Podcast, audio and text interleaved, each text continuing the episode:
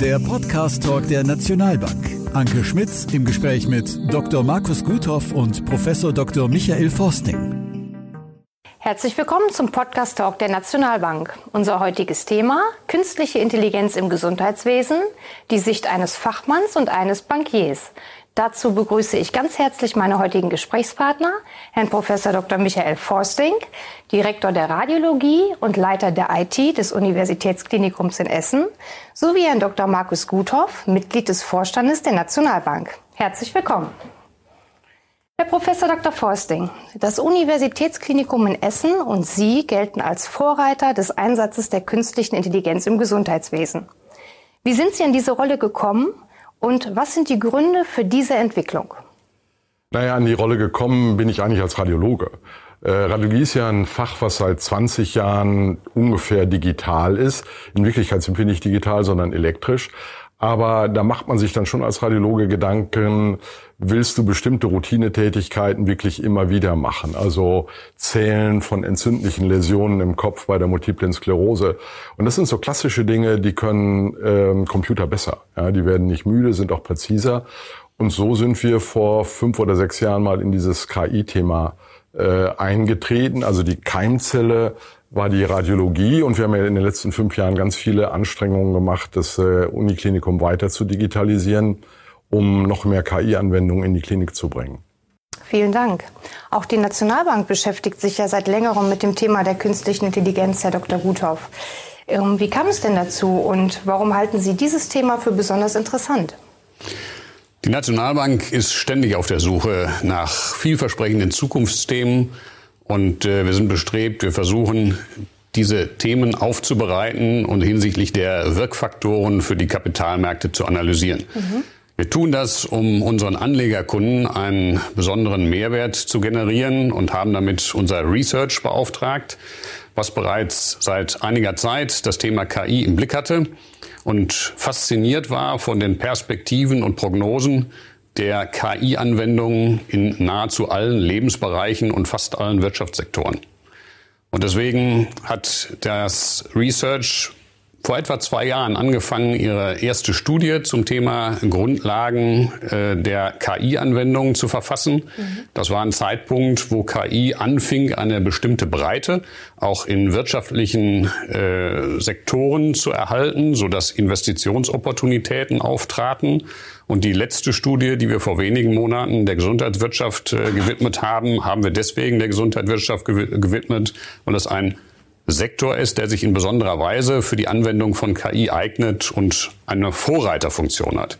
Wir probieren auf diese Art und Weise so eine Art Research Alpha zu erzeugen. Mit Alpha bezeichnet man in der Kapitalmarkttheorie die Überrendite mhm.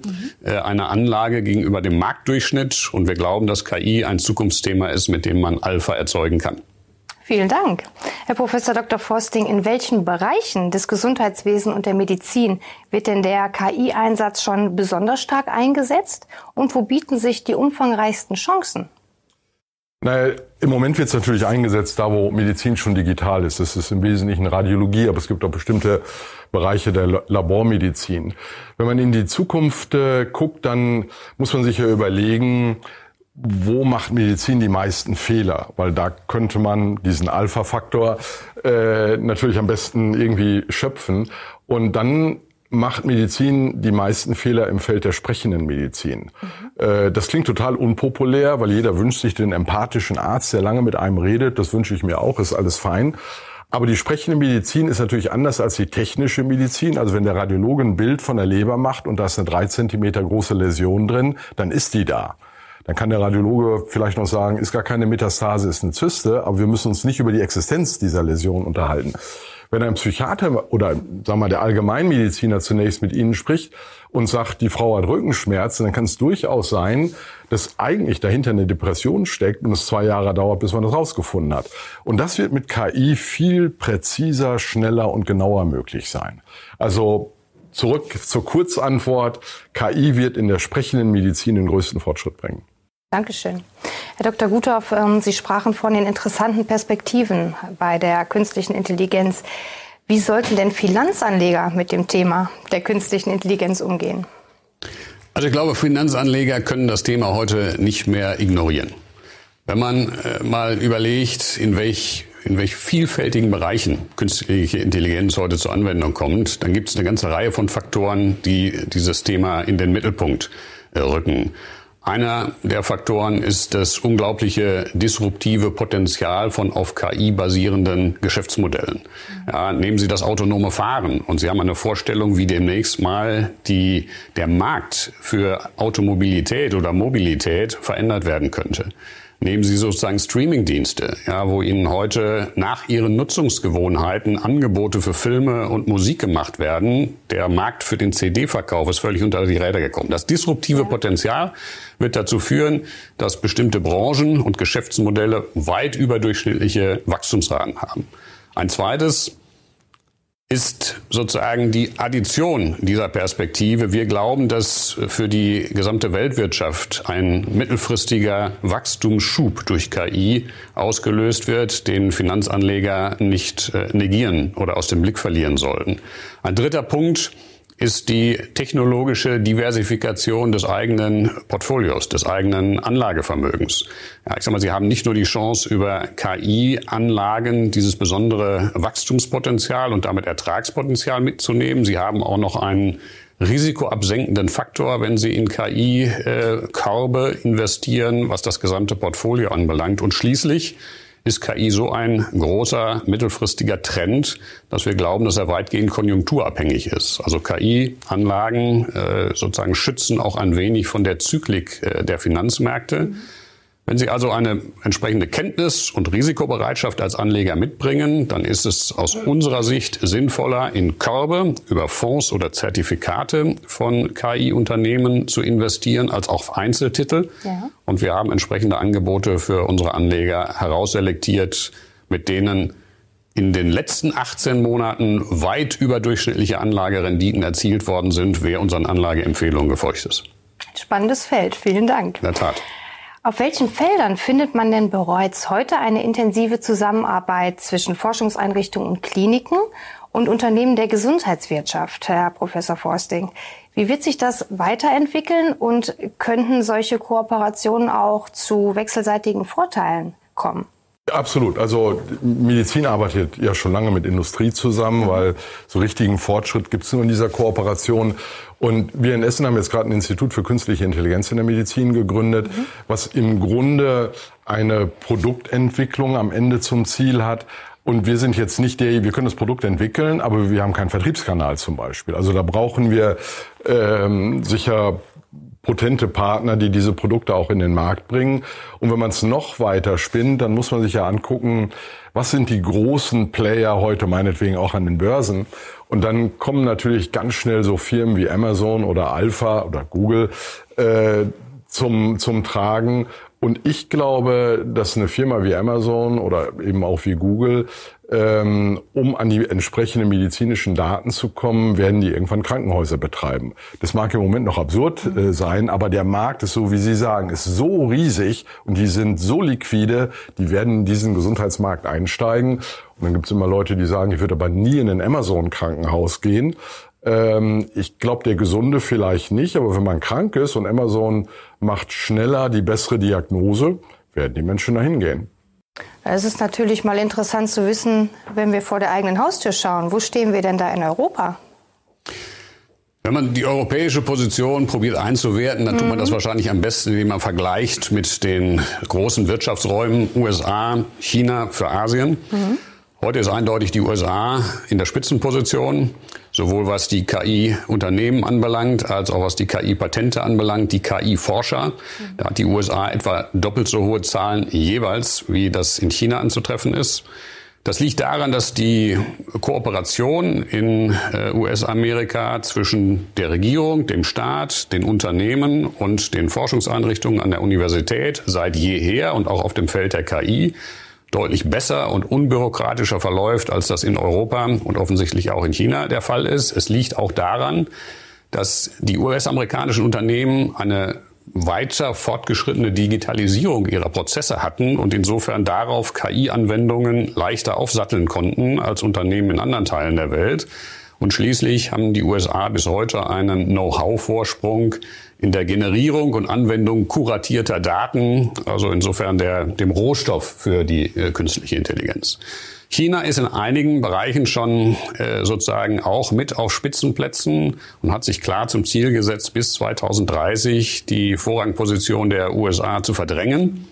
Wenn man sich äh, anguckt, wie viele Daten es demnächst in China geben wird, wie groß der Pool an Talenten ist, die sozusagen für KI-Anwendungen zur Verfügung stehen, wenn man sich das innovationsfreudige äh, Klima, Investitionsklima in China anguckt und auch die gesellschaftliche Akzeptanz äh, von KI-Anwendungen, dann spricht viel dafür, dass es auch gelingen wird, China ja. bis 2030 in diese Vorrangposition zu bringen. Wir in Europa hinken hinterher. Mhm. Das ist einmal auf die schlechtere und bürokratische Zusammenarbeit zwischen Unternehmenssektor, Hochschulen, Forschungseinrichtungen zusammenzuführen. Insofern ist das, was Sie hier in Essen aufgezäunt haben, wirklich ein Leuchtturmprojekt. Und ähm, das, der entscheidende limitierende Faktor ist wahrscheinlich, dass wir zu wenig Mathematiker und Informatiker mit äh, KI-Kompetenz haben. Äh, das ist in China anders, das ist in den USA anders und dann nützt auch sozusagen die Forschungsförderungsinitiative der EU und Deutschlands wenig, um uns mittelfristig aus dieser dritten Position herauszubringen. Also wir hinken etwas hinterher. Wenn man als Kapitalanleger in KI investiert, dann muss man sich Richtung asiatischer und amerikanischer äh, Kapitalmärkte orientieren. Vielen Dank. Die zahlreichen Vorteile des KI-Einsatzes in der äh, Gesundheitsbranche sind natürlich enorm. Da stellt sich mir die Frage, gibt es da auch Vorbehalte, vielleicht bezüglich medizinischer Ethik? Naja, Vorbehalte gibt's immer, oder? Also auch die Einführung des Taschenrechners ist auf Vorbehalte gestoßen, weil die Menschheit dann ja nicht mehr Kopf rechnen kann. Ähm, theoretisch kann ich mir das alles vorstellen.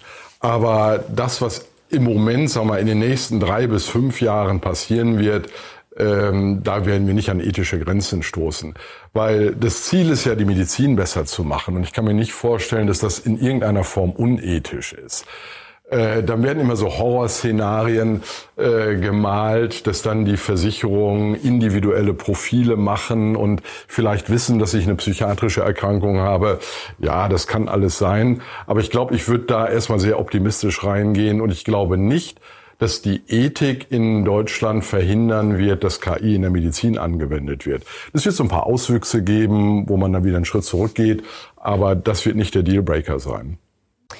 Auch die Ethik bei Kapitalanlagen, Herr Dr. Guthoff, spielt ja immer eine wirklich bedeutendere große Rolle. Wie tragen Sie denn mit Ihrer Bank diesem Thema Rechnung? Die Bewahrung der sehr guten Reputation der Nationalbank ist fest in unserer Geschäftsstrategie verankert. Und insofern äh, bedarf äh, es zur Absicherung unseres Rufes, unserer Glaubwürdigkeit ein, ich sag mal, ethisch reflektiertes Handeln, was sich durch Integrität, durch Verlässlichkeit, durch Verantwortungsbewusstsein auszeichnet. Und das gilt auch für Empfehlungen für unsere Anleger.